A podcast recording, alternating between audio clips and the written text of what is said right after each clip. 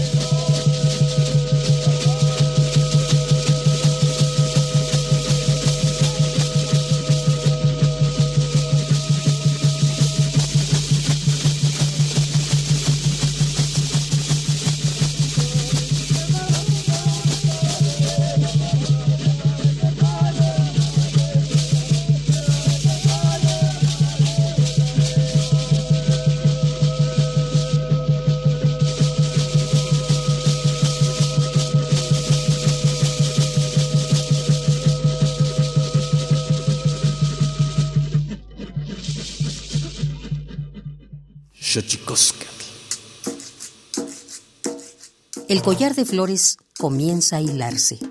Es momento de ir a lo profundo. Radio UNAM presenta Xochicóscatl, collar de flores, con Mardonio Carballo. Hacemos revista del México profundo.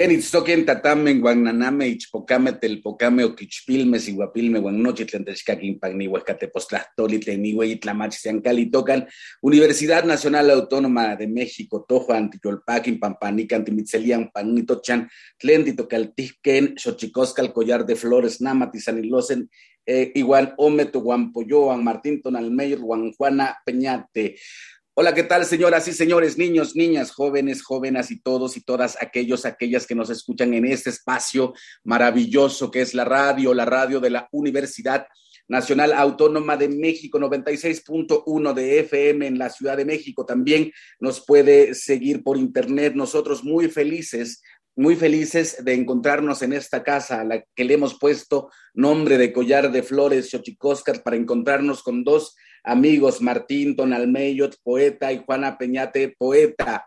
Eh, vamos ahora eh, a cambiar nuestra dinámica de pasar eh, nuestra sección sobre derechos humanos para dar paso a pequeñas cápsulas que iremos pasando por estas semanas para unirnos a la dignificación de la figura de Digna Ochoa.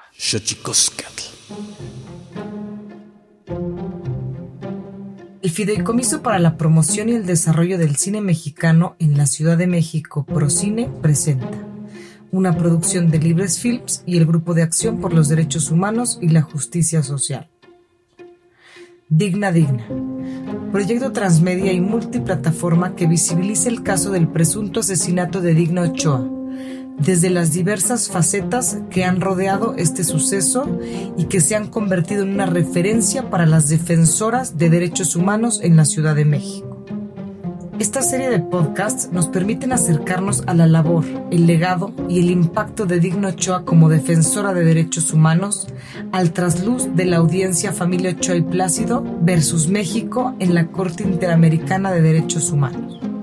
De igual manera, pretende diagnosticar la situación de las defensoras de derechos humanos en el país, así como brindar herramientas para continuar en el ejercicio de este derecho. Capítulo 2. defensoras de derechos humanos.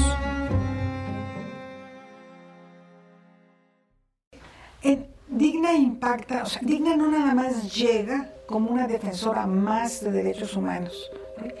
Sí hacía énfasis, como te decía yo en el caso de, este, de Acteal, lo, lo que, la voz que se oía relatando, diciendo y reclamando las agresiones a las mujeres indígenas, porque además casi todas las, las víctimas fueron mujeres en aquel, en, aquel caso que tampoco está reseñado, sino por algo que no se usaba. ¿sí?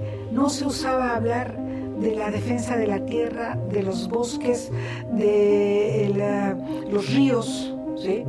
como parte del derecho humano, no como propiedad de, sino como el hábitat que tienes, tu lugar de vida, tu lugar de arraigo ancestral, tu lugar en donde el idioma, tus usos, costumbres, eso se da en el territorio. Y aquí hay una vinculación muy interesante entre el feminismo, que entendemos nuestro, cuerpo como nuestro territorio y la defensa de, eh, que hacía digna de estos territorios. Es ella. Antes de ella, de México, prácticamente no hay, por lo menos no que yo recuerde en, eh, en Ginebra, en el tiempo que yo estuve. Y, mira que me puse a repasar mis apuntes de aquel entonces para poder refrescar un poco, un poco la memoria. ¿sí? Eh, es digna. A mí me parece que lo que lo que podríamos hacer para recordar su memoria es recordar esto. Ella era una defensora, sí, de derechos humanos, desde luego que sí, pero desde la integridad de lo que es el ser humano. El ser humano no nada más es nuestro cuerpo, no es nada más nuestro derecho a estudiar y nuestro derecho a la salud, que es, forma parte de nuestro crecimiento y nuestro desarrollo. como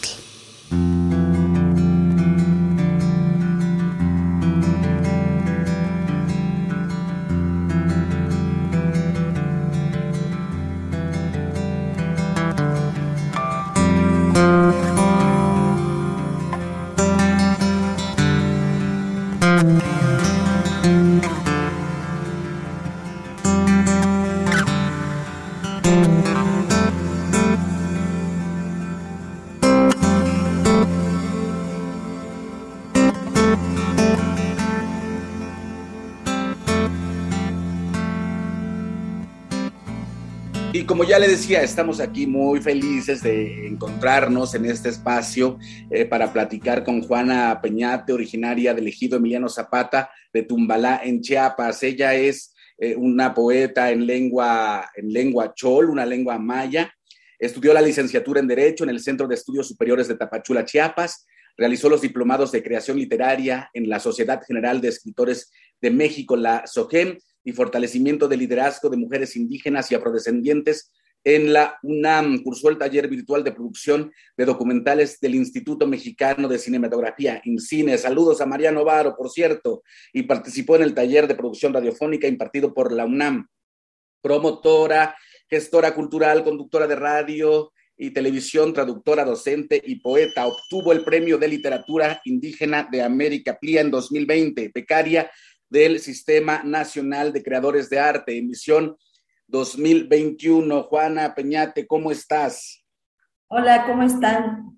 Gracias, poeta. Gracias, Mardonio. Gracias, Martín.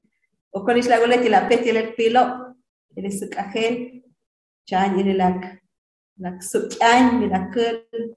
Ocoris yo el si vaya ni chaño, chan y puyona, y la li chan y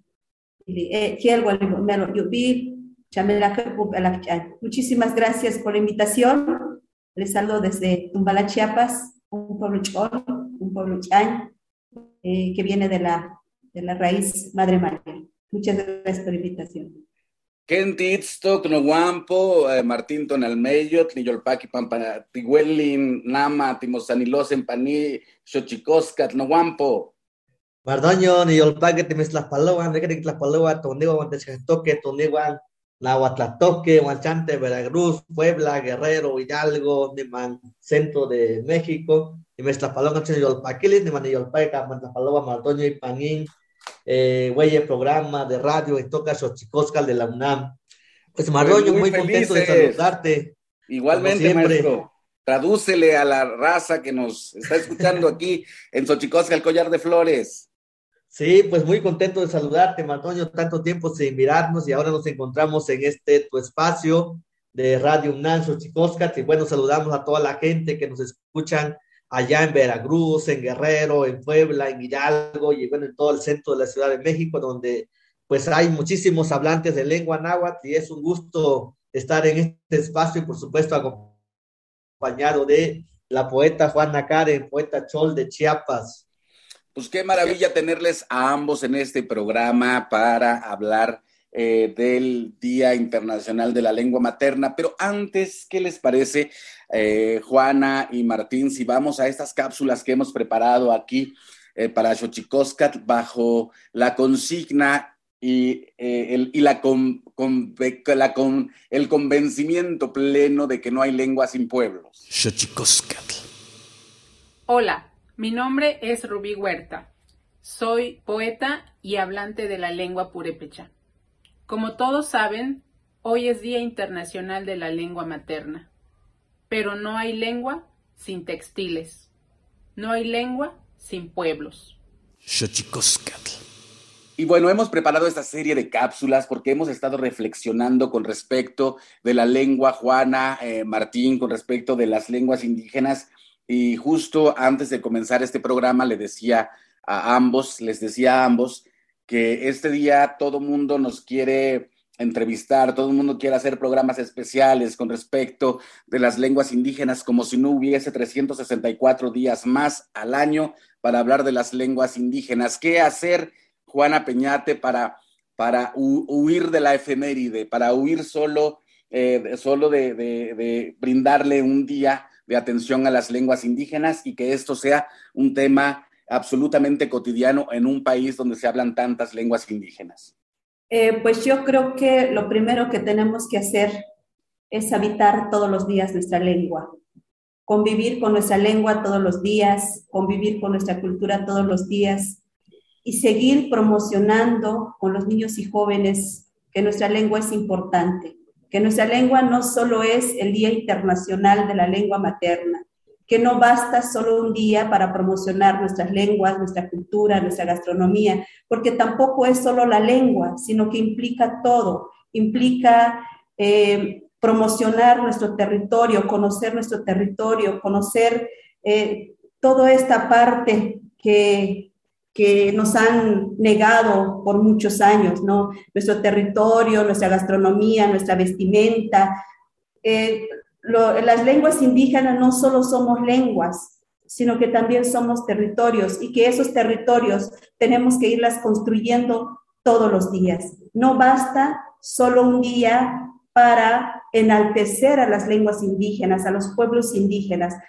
Y además, eh, ha comenzado este decenio de las lenguas indígenas, yo creo que tampoco eh, viene a superar todo lo que hemos eh, sufrido, pero que también todo lo que hemos construido a lo largo de nuestras vidas. Es digno reconocer el trabajo que han hecho muchos líderes y liderazas en torno a las leyes que se proclaman. Es digno también de reconocer, por supuesto, pero que se debe asumir que esas leyes, esos convenios que existen, esos tratados internacionales, se debe de estar fortaleciendo todos los días. Es bueno recordar, pero también es bueno saber de que cada hablante y que el propio Estado debe de proveer todos los días los espacios dignos de fortalecimiento. Debemos de tener presencia en todos los ámbitos, pero que ese trabajo siento yo que cada uno lo tiene que realizar desde nuestras trincheras, desde donde estamos, y, seguir fortaleciendo, no esperar a que otra gente te venga y, oye, habla tu lengua, escribe tu lengua, come lo que tengas, viste tu ropa. Eh, no tenemos que esperarlo. Yo creo que eh, en muchos casos hemos dejado también en manos de, de otras personas para que nos vengan a decir qué tenemos que hacer nuestra lengua, que tenemos que escribir, eso hay que hacer conciencia, que tenemos que hablarlo, hay que hacer conciencia. Siento que el Día Internacional de Lengua Materna simplemente va a pasar, el día de mañana ya no habrá, pero nosotros como hablantes creo necesario seguir fortaleciendo, seguir hablándolo todos los días y de todos los años que tengamos vida y respiro en esta tierra. ¿qué dices tú?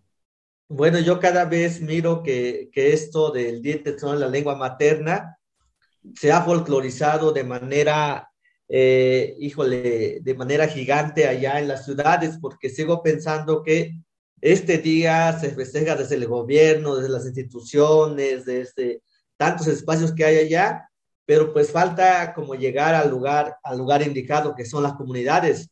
Aquí en mi comunidad y en tantas otras comunidades no se sabe que se festeje este día.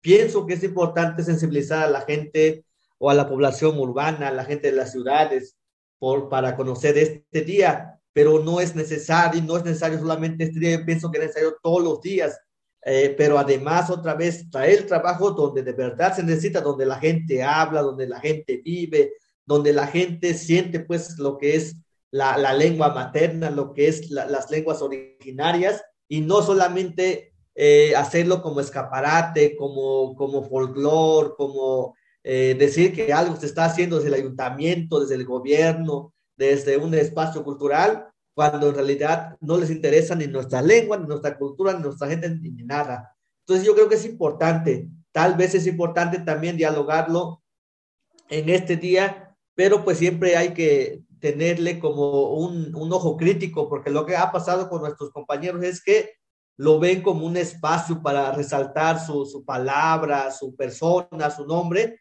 pero jamás están pensando en las comunidades. ¿Por qué? Porque también mucha gente que a quienes, hablan, quienes hablan, quienes entrevistan, quienes, quienes opinan acerca de nuestros pueblos, es gente que no vive en los pueblos, sino vive en las ciudades y desconoce muchas cosas. ¿Qué está pasando aquí? ¿Qué está, cómo se vive en las comunidades? Y siempre sus reflexiones están muy alejados de, de la realidad de la vida cotidiana de nuestros pueblos. Entonces yo creo que es importante hacerlo, pero también es importante traerlo a estos lugares donde no llega ni eso ni nada, donde no nos llega nada. Yo creo que desde aquí deberíamos de empezar a trabajar y no al revés. Pero por supuesto, si hace falta también sensibilizar a, otras personas, que es importante, pero faltaría llegar a la gente, principalmente a los niños que no saben ni qué pasa y, y quienes son los últimos depositarios, algunos, porque otros ya lo perdieron, de la lengua materna. Fíjate que, que es una situación eh, preocupante eh, la disminución de hablantes de lenguas indígenas, de todas las lenguas. Eh, pero también, por otro lado, pensar, ¿no? Ahora que Juana Peña te hablaba con respecto del diseño de las lenguas indígenas, pero ¿qué pueden hacer 10 eh, años con respecto eh, de siglos de, de, nuestro y de siglos de olvido. Eh, y pensar en esto, Martín, yo pensaba que eh, en esta situación en que todas las lenguas están amenazadas, y yo diría que están amenazadas todas por el racismo. ¿Qué opinas, Juana Peñate? Hola, hola, hola. Hola, aquí estoy. Juana. Sí, es que sinceramente, como yo decía hace un rato, o sea, no basta el hacer un día, no basta el 10 años para fortalecer nuestra lengua. El racismo sigue presente en cada uno de nuestros pueblos. No ha desaparecido total. Más de 500 años de dominación, de imposición, de imposición de nuevas formas de ser, de nuevas formas de ver el mundo. Eh, yo lo que siempre alabo en, en estos tiempos, porque retrocedo en mi historia, eh, cómo es que los abuelos y las abuelas pudieron sostener muchos conocimientos a través de la oralidad. Ellos tuvieron esa supervivencia y nosotros es eso, la gran responsabilidad que tenemos como hablantes de estas lenguas, eh, cómo ahora acercarle a los niños y jóvenes esta sabiduría ancestral, porque el racismo está presente. Y más en las mujeres también. Hay machismo, ¿no? hay clasismo, hay de todo un poquito. ¿sí? Tal vez en nuestros pueblos, en el interior de nuestras comunidades, eh, no exista tanto esto, pero si te vas a una ciudad, todavía se sienten las miradas, ¿no? Se sienten los gestos. Entonces, este, ¿qué hacer con eso? Pues siento yo que seguir insistiendo y darles a conocer a los niños, a los jóvenes, a la misma comunidad, que nuestra lengua tiene importancia, porque nos metieron en la idea de que nuestra lengua, de que nuestra cultura no servía. Entonces sigue habiendo como esa piedra, como esa espina de que es que mi lengua no sirve, es que mi lengua es, seguimos negándonos nosotros también. Entonces yo el día de eh, antier, el, miércoles pasado, estaba con un grupo de niños y de niñas donde les decía eh, precisamente eh, la historia de nuestras lenguas indígenas. Y ellos como que sin nada, no, no, no decían nada. Pues es que hablamos nuestra lengua, ¿no? Entonces, este, pero luego dice un niño, es que nos da pena. Eh, vamos a hablar en nuestra lengua, vamos allá. ¿Cómo le llamamos naranja en nuestra lengua? ¿No? Es que me da pena, ¿no? Entonces seguimos luchando con esa parte de nuestra historia. Nos dijeron que nuestra lengua, nuestra cultura no sirve, entonces nos seguimos avergonzándonos de ella. Y, y es, es una gran responsabilidad, es un gran reto. Para mí, como poeta, como promotora cultural, eh, me ha sido complicado, ¿no? Meterle la idea, eh, el niño, que nuestra lengua es importante, que nuestra cultura es importante como cualquier otra cultura.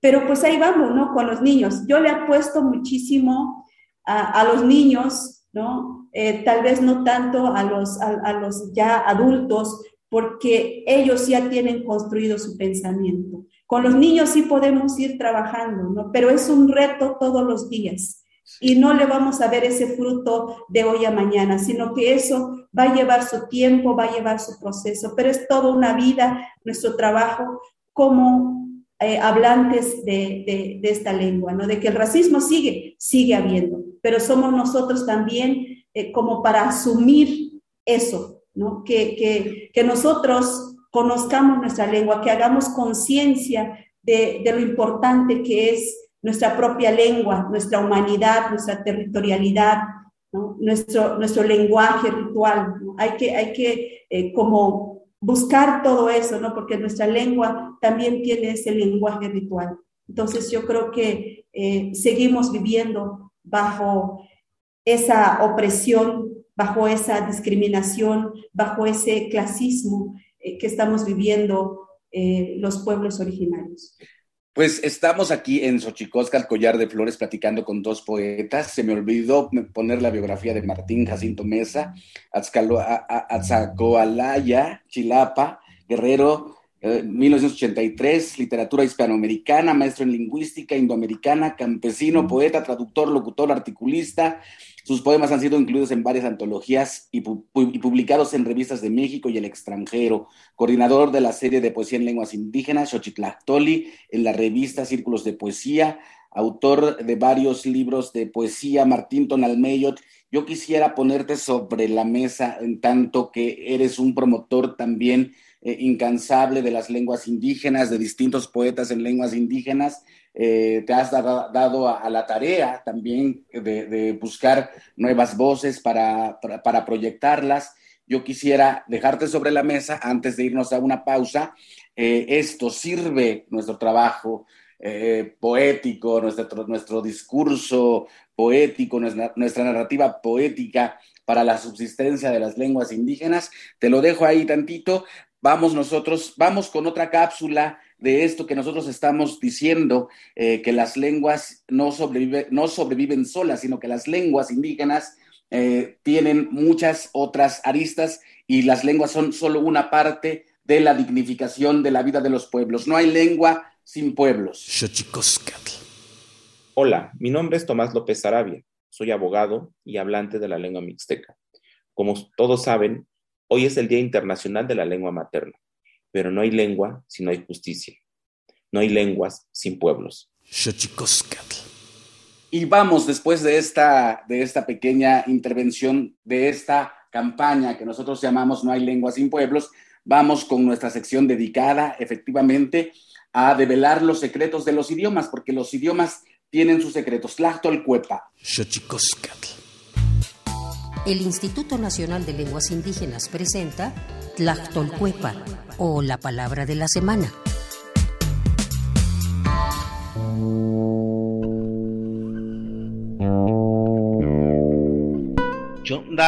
Esta es una expresión de origen mazateco que se usa para referirse a aquel acto consecuencia de cierto estado emocional en el que una persona suele derramar lágrimas cuando se siente triste o cuando experimenta un gran dolor. También puede hacerlo al conmoverse o incluso al estar muy feliz. Nos referimos al llanto. El vocablo Chonda proviene de la familia lingüística mazateca del norte, la cual se habla en la región de Santa María Chilchotla, Oaxaca, y forma parte de la familia lingüística otomangue, la más grande y diversificada de México. De acuerdo con el Catálogo de Lenguas Indígenas Nacionales, editado en 2008, la lengua mazateca se habla en los estados de Oaxaca, Veracruz y Puebla, tiene 16 variantes lingüísticas y cuenta con cerca de 350.000 hablantes mayores de 3 años.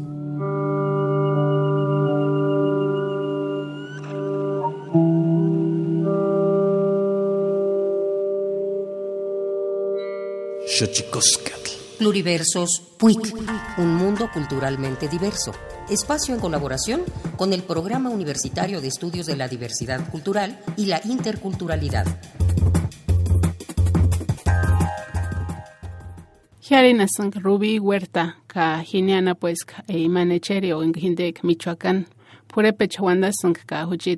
e Tumaso. Es la voz de Rubí Sanda Huerta, originaria de Santo Tomás, Chilchota, Michoacán.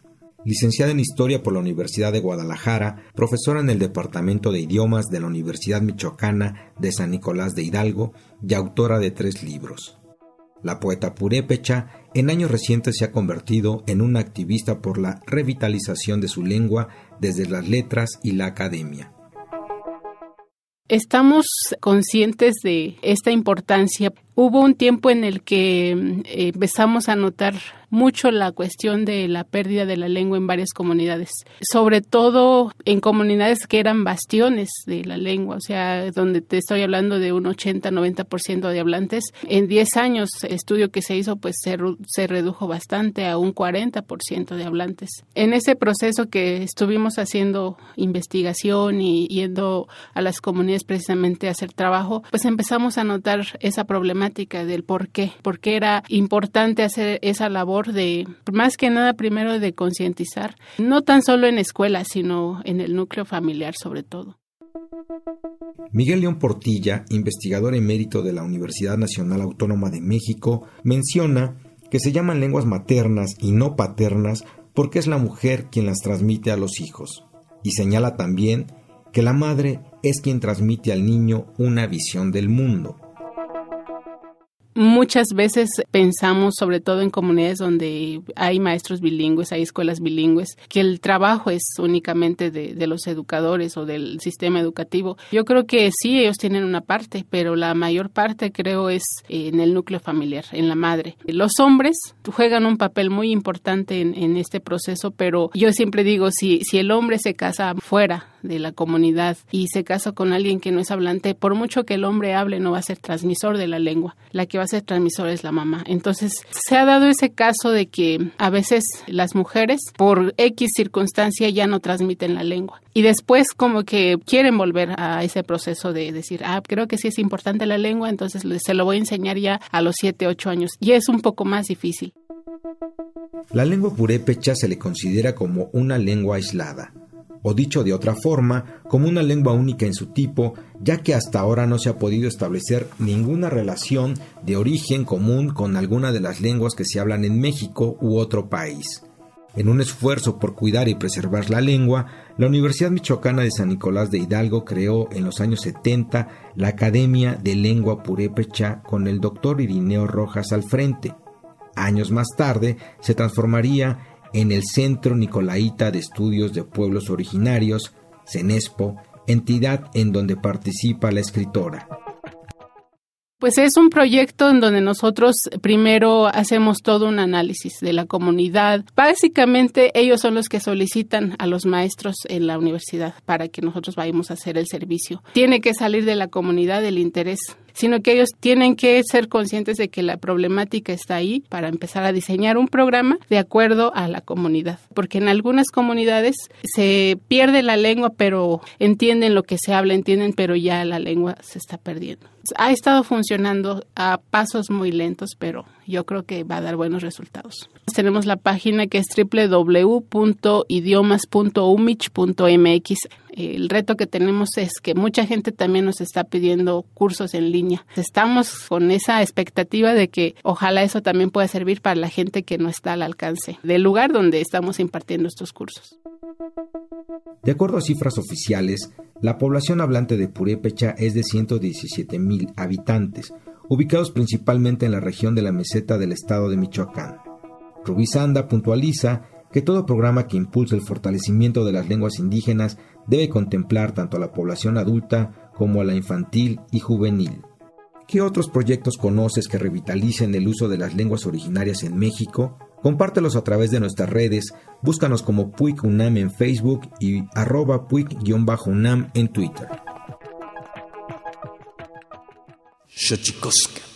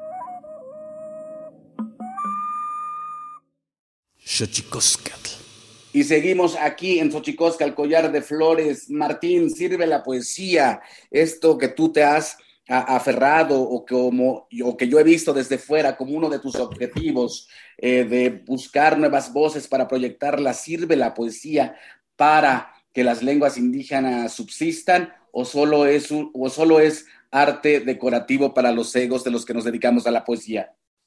Mardoño, pues yo pienso que, que este, este, este otro oficio de dar a conocer ahora sí nuestras literaturas, nuestras maneras de pensar desde las letras, yo creo que es importantísimo. Además de que la poesía, pienso yo que es la herramienta más bella para, eh, para reeducar otra vez a los niños, para que escuchen la palabra, para que escuchen su palabra, su, su lengua, eh, su, su idioma, su pensamiento a través de la poesía Yo creo que revitalizar la lengua a través de la poesía creo que es la, el formato más, más importante o más idóneo para llegar con los niños, pero también con los, con los grandes. Yo me acuerdo que alguna vez alguien me, me preguntaba, oye Martín, ¿y lo que escribes se te entiende? ¿Tus papás lo saben? ¿Lo han escuchado? Le digo, no.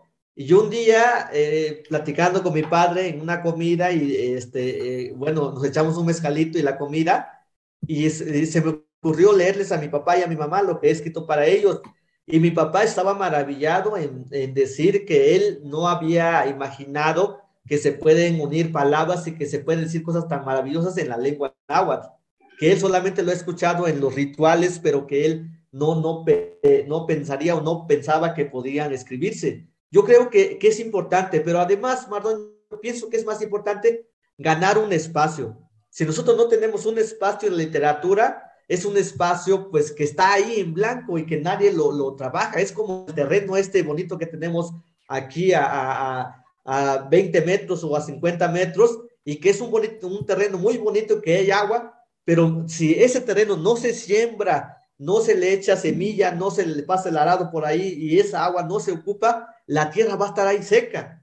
Entonces, lo que yo he pensado es que este espacio de literatura que hemos hecho en la promoción es este, ocuparlo, que también tenga flores, que florezca, que se escuche, pero que además pueda tener a llegar, pueda, pueda llegar a tener la misma calidad que la poesía mexicana, esa poesía mexicana que tanto nos ha discriminado. ¿Y por qué nos ha discriminado? Porque se habla de una poesía mexicana donde no entran los nahuas, donde no entran los tutunacús, donde no entran los choles, donde no entran los mayas, donde no entran nadie, solamente aquellos que escriben español. Entonces, lo que yo he pensado es que el espacio este de la literatura, donde muchos eh, de repente pues eh, se pierden y se piensan que son famosos y no es así, yo, yo pienso que es este espacio el ocupar el tener un espacio más para nosotros, porque si te das cuenta, nos falta un espacio en las matemáticas, en la ciencia, en la física, en la biología, en, en la fenomenología, en todo nos hace falta. Y este es un espacio que se abre más para nosotros y que le, eh, que le estamos dando vida. Pienso que es importante, pero además, si Mardoño Carballo eh, eh, damos a conocer un poema de este, por ejemplo, el de, no, no acuerdo, este, de estos poemas que existen, poemas audios, les damos a los niños, los niños están encantados de escucharte, de poder remedar, de poder este, eh, eh, aprenderse esos poemas y, lo tienen como música. Entonces yo creo que, que, es importante. Más bien, la parte importante de esta literatura es que nosotros ocupemos estos espacios que están ahí, pero que nadie los ha aprovechado. Yo lo veo desde, desde esta perspectiva. Y un poco hablando del racismo que ya, ya comentabas hace rato y también Juana Karen, yo quería, quería comentar que algo que nosotros hemos perdido, y eso va para, para todo y entra en todo, es la, la identidad. ¿Qué es la identidad? Y la identidad es el conocerse uno mismo, saberse uno mismo y caminar consigo mismo. Si nosotros no sabemos hacia dónde vamos, si nosotros no nos conocemos, si no conocemos nuestra historia, nuestra lengua y nuestro propio ser, yo creo que nos perdemos en el camino y el día de mañana somos la gente que discriminamos con, o, este, racializamos a los demás, pero ese es un, este, un racismo crudo, más fuerte que el que viene de la ciudad. Eh, sin decir que los de la ciudad no son racistas, sino que yo digo que esto, esta gente que sale de aquí y vaya, discrimina a su propia gente, pero con un golpe doble, pues, con, hasta sacarle sangre si se puede. Yo, yo, lo he notado, entonces es importante empezar las cosas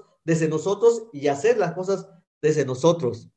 Me, acordé, Juana Peñate, con todo lo que decías hace rato, me, acordé y con lo que dice Martín, de un poema de Humberto Ascabal que se llama Lejanía. En este país pequeño todo queda lejos, la comida, las letras, la ropa. ¿Cómo hacer para combatir esta embestida de la que ya habla Martín, Juana, de, de estar en un país efectivamente tan rico con una política pública o con, o con un eh, espectro que ha empobrecido en muchos sentidos, no solo a nivel político, sino a nivel social, a nivel comunicativo, a nivel de las ciencias, que ha empobrecido tanto a las lenguas indígenas. ¿Qué hacer ante eso? Pues yo te quiero comentar este, algo, una experiencia este, que me acaba de pasar. Eh, se me ocurrió eh, llevar en la Plaza Central, precisamente con lo que hablaba este Martín, eh, de, los, de los libros, de los audiolibros que se han hecho, ¿no? y yo llevé varios libros de esa colección, este, entre ellos estaba el trabajo de Irma Pineda, de Miquia Sánchez, Severina Sánchez, el mío, el, el tuyo, eh, mi, estimado Mardonio. Eh, se me ocurrió hacer así como el sonido de nuestras lenguas, ¿no? Entonces me, lleva, me llevé todos los, los al, a la plaza central y puse ahí mi bocina y bueno, se acercaron varios niños como a escuchar. Obviamente que antes tuve que dar la introducción, el por qué estábamos haciendo esto. Y bueno, este, para mi sorpresa, dejé ahí, eh, aparte de que se estaba escuchando los audios, yo dejé ahí todos los libros que me llevé, me llevé todos los libros que tengo en casa, este, para decirle a la gente si alguien quiere pasar a leer, pues que pasen a leer, ¿no? Tal vez en otras lenguas no lo, no lo van a poder comprender, pero eh, vamos a escuchar a través del audio el sonido de nuestras lenguas que se reproducen en México. Y entonces, para mi sorpresa, yo estaba hablando en el micrófono y este, una niña me, me, me toca y me dice, quiero participar. Y le digo, ¿qué vas a hacer? ¿Qué vas a, vas a declamar? ¿Qué Y dice la niña, obviamente en mi lengua, que es el chol o el chan, este, me dice, es que me gustó, este, me gustaron varios, pero principalmente este poema. Y ya empiezo a leer y me dice, ¿y si me ayuda usted a traducir? Y le digo a la niña, claro que sí, o sea, yo me emocioné muchísimo. Entonces ahí en la Plaza Central nos pusimos a, a traducir un fragmento de un poema tuyo, mi querido Mardonio. Este, entonces, este, la niña muy emocionada por ahí, debo tener el video, no me ha dado tiempo como para subir en las redes sociales y que en algún momento te lo quiero compartir. Me encantaría. Eh, es este poema que a mí en lo personal también me llega muchísimo, ¿no? Este poema que dice espina. En, en, en Chol sería así, ¿no? Más o menos. Eh, chichel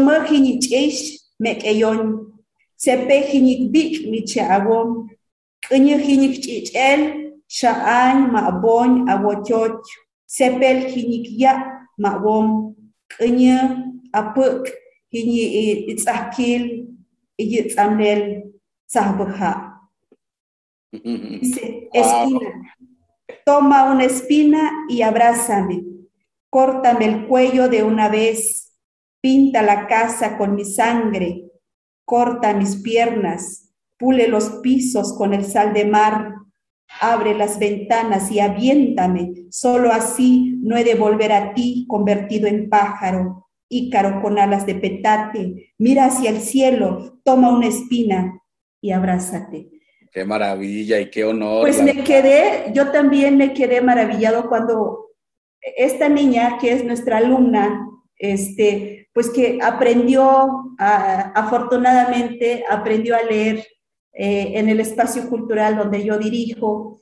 Y, este, la verdad es que yo me quedé emocionada. Dije, pues, ¿quién, ¿de quién es el poema? Es, es tuyo, me decía la niña. No, le digo, es de un amigo que se llama Mardonio Carballo. Ya le empecé a hablar. Entonces, se, como que se abrió un diálogo con todos los niños ahí hablando del Xolo y que compartimos muchísimas cosas. Entonces yo creo que, este, por eso te decía hace un rato que yo le apuesto muchísimo a los niños. Decirle a los niños que asuman su cultura, que asuman su identidad para poder eh, decirle a esta persona que te insulta o que te discrimina, decirle, no, nosotros sabemos, nosotros hemos caminado, nosotros tenemos esta historia, que tengamos como las herramientas básicas para decirle a aquel, aquel otro que nos está discriminando.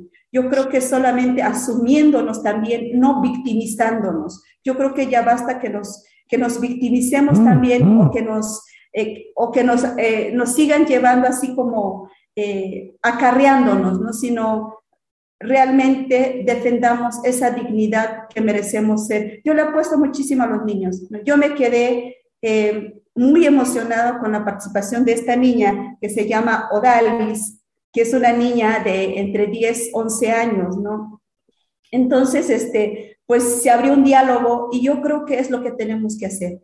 Pues afianzar a nuestras comunidades, afianzar a nuestros niños de la importancia de nuestra lengua e ir como atacando ese racismo que, que, que hemos vivido por cientos de años. Pues qué maravilla, la verdad qué honor.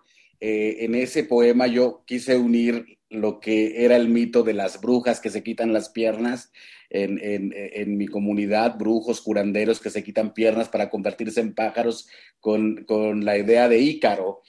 Qué, maravilla, la verdad, me da mucho gusto y, me siento muy conmovido por eso, Juana, Juana Peñate. Y yo quisiera preguntarte, Martín Noampo, ¿cómo hacer, cómo hacer, amigo, para que dejar de romantizar las lenguas indígenas, ¿no? Y esto que hacemos en la poesía, que al mismo tiempo tiene una parte importantísima de sublimación del alma humana, pero cómo hacerlo también para que se convierta en un acto político de resistencia y, al mismo tiempo de, de, un combate, porque han estado expuestas a una lucha desigual, Martín. Sí, pienso que, que para combatir esto necesitamos nosotros primero tener, ser conscientes de sí mismos, como ya lo decía, de quiénes somos y para qué hacemos como este trabajo, ¿no? Yo creo que eso es bien importante, pero de ahí yo creo que es más importante que es, eh, qué es lo que ofrecemos para los que vienen de atrás de nosotros, porque lo que ha faltado, yo lo que he notado, lo que ha faltado como en este medio es la formación. Yo creo que la formación es importante, ya lo has comentado tú, Juana Karen, y muchos en otros espacios, que pareciera que la poesía es tan importante y que podríamos dar la vida por ello, pero en realidad, eh, eh, a lo mejor, como de, también decía Uber Matua, es un pretexto para decir otras cosas, porque eh, pues aquí falta todo, ¿no? Falta, falta mejorar su sistema de salud, el de educación, el de todo. Entonces, si podemos como ocupar la palabra, el lenguaje o la, las, este, las formas poéticas desde, desde el lenguaje, yo creo que podemos decir y podemos enseñar, pero también podemos formar, porque lo que ha pasado es que muchos este, escritores eh, fueron formados por otros que se consideraban como escritores indígenas o que se consideran escritores indígenas, y al decir indígena, pues está perdiendo un, el corazón más importante, que es el decir cuál es el nombre de tu cultura. Eh, por eso yo decía que no somos escritores indígenas, sino escritores con nuestros propios nombres, Nahuatl, Totonaco, este, no sé, cualquier otro, este, Soque, si quieres. Pero decir esto es importante porque lo que decimos también enseñamos. Y ya lo decía Juana Karek, los niños, siempre lo he, dicho, no aprenden lo que, lo que solamente decimos, sino que los niños aprenden lo que decimos, pero también lo que hacemos. Y, esto se puede notar ya, otra vez en la educación. Los maestros bilingües, por más que repita que es importante que aprendan a escribir, no lo aprenden porque ellos no lo hacen. Los escritores o los intelectuales llamados indígenas, por más que digan palabras buenas, interesantes, si ellos dicen pero no lo hacen, los niños o la gente que nos está mirando tampoco lo va a hacer. Entonces, por eso yo creo que es importante la formación de uno y la formación de los que vienen atrás. Pero además mirar, mirar a nuestras comunidades, Mardoño. Pienso que la gente, mucha gente quiere salir de sus comunidades y la poesía es un pretexto para salir y llegar lejos. Pero yo creo que es más importante la comunidad, porque la comunidad es el que nos forma, la comunidad es el que nos dio lenguaje, nos dio vida, la comunidad es el que nos mantiene vivos o es el, el lazo que nos une con, con otras culturas. Si nosotros nos apartamos de la comunidad, yo creo que perdemos mucho, incluso perdemos la lengua con nuestros hijos.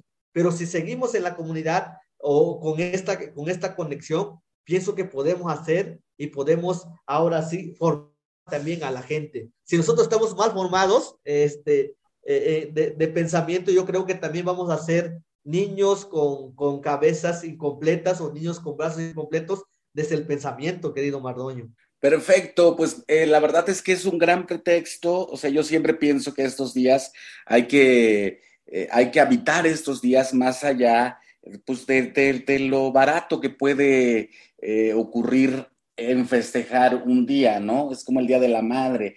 Eh, tenemos madre todos los días, no solo uno. Entonces me parece para mí sacarlo de esa demagogia e insistir un poco en qué podemos hacer. Y la poesía con dos poetas como Juana, eh, Juana Peñate, Juana Karen Martín Tonalmeyo es un gran pretexto para hacerlo, pero se nos agotó el tiempo, se nos agotó el tiempo y no me queda más que agradecerles. ¿Con qué te despides, Juana Karen? Pues agradecerte a ti, Mardonio, gracias por tomarme en cuenta o tomar en cuenta la palabra de, los Chañó. Y, y, bueno, pues a seguirle trabajando para el fortalecimiento de nuestras lenguas, seguir hablando, seguir conviviendo, seguir eh, pues en este, en este camino, ¿no? Y seguir escribiendo poesía también y seguir compartiendo la palabra con los niños, con los jóvenes, con la comunidad y que, bueno, también aprovecho para que ojalá que el Estado realmente, este, pues, asuma, se asuma esta responsabilidad, asuma esta responsabilidad de que necesitamos los espacios, los pueblos eh, que habitamos las 68 lenguas, las, los 68 territorios que habemos en, en México, pues realmente tengan un espacio digno de fortalecimiento cultural, de fortalecimiento territorial, de fortalecimiento artístico. Entonces, es lo que pedimos también, ¿no? Independientemente de que nosotros como, como promotores, como poetas, como escritores, oles, centales, sociles, eh, no sé, este, podamos hacer nuestro trabajo, pero también el Estado debe de proveer los espacios necesarios para el fortalecimiento digno de, de nuestras culturas y de nuestras lenguas. Sería eso, mi estimado. Nimitzlascamatilia, Maca, Kisti, Totlastolme, Juana Karen, Guantá, Tlente Chislia, No Guampo, No Igni, Martín Tonalmeyo. Nawan de que estuvo acá, Papolito, Mías, la Machilisle, y Pan, y Pan, tu, y Pan, y Pan, güey, y otro campatillo, chicos, que Totlastol, de manera que todo Polivo, te cuatlas que in, la, la, la Machil, la, la Machil Calting. Eh, pues pienso que, que se debe de fortalecer nuestra, nuestra cultura, nuestra lengua, pero es bien importante también cambiar como el sistema de educación.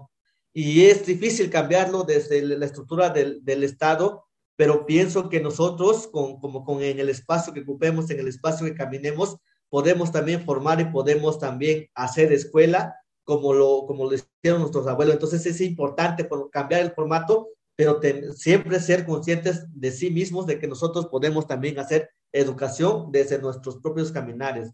Yo creo que eso es importante ahí, sobre todo, pues hablar la lengua. Dejo de promocionarla, dejo de decir que es importante. Yo creo que hablarlo, si lo dejamos de hablar, la lengua se muere, aunque haya libros, aunque haya festivales, aunque haya todo. Pero si lo hablamos, aunque no haya todo lo demás, la lengua va a permanecer otros 500, otros mil años más, como lo han hecho nuestros abuelos. Con eso me despido, Mardoño. Pues muchísimas gracias a Juana Karen Peñate, poeta Chol, a Martín Tonalmeyot, eh, poeta Nagua. Y bueno, el próximo miércoles es el Día Internacional de la Lengua Materna. Que sirva, que sirvan estas reflexiones para decirles que si a uno no le dejan hablar su lengua, al otro le quitan el derecho de escucharla. Así que este tema concierne a la sociedad del mundo en su conjunto. Vámonos pues, eh, vámonos con otra cápsula de esto que estamos iniciando de la campaña No hay lengua sin pueblos que la hablen. Hola, mi nombre es Diana Karina Flores de la Cruz. Soy músico y hablante de la lengua náhuatl. Como todos saben, hoy es el Día Internacional de la Lengua Materna, pero no hay lengua sin música. No hay lengua sin pueblos. Y nosotros nos vamos, nos vamos con la música cortesía del Instituto Nacional de Antropología e Historia, Tlaxcapatimía, Timomelaguan Panchi, Cuelli, Tonati, Xiscawa, Maco, Epónimo, Tlachtol. Santísimo Mitote. Baile y ofrenda. Una colaboración con el Instituto Nacional de Antropología e Historia. ¿Cómo están? Soy Benjamín Muratalla y les platicaré sobre las piezas que escuchamos a lo largo de esta emisión. Iniciamos el programa escuchando un fragmento de una danza emblemática de los pueblos Yaquimayo del noroccidente de México. Se trata de La Danza del Venado, grabación de 1960 realizada por el maestro Thomas Stanford. Forma parte del disco número uno que le da nombre a la serie de Lina, Testimonio Musical de México.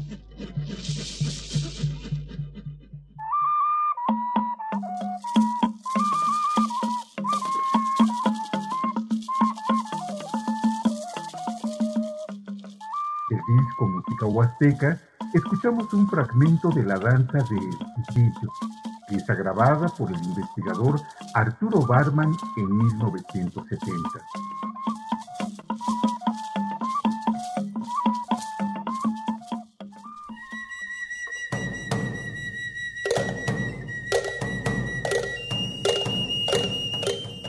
Son del pez espada, mi son Huastat, Guave, es la pieza con la que despediremos la sección.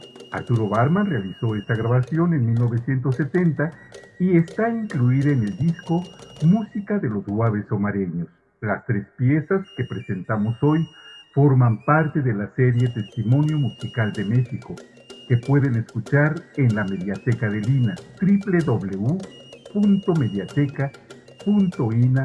www.mediateca.ina.gov.mx. Se despide de ustedes Benjamín Murataya. Hasta la próxima.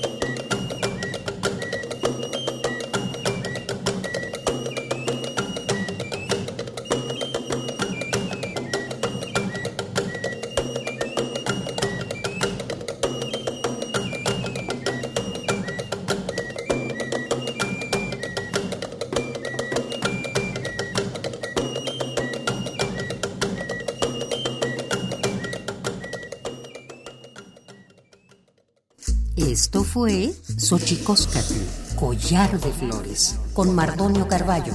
Hacemos revista del México Profundo. Una producción de Radio UNAM. Experiencia sonora.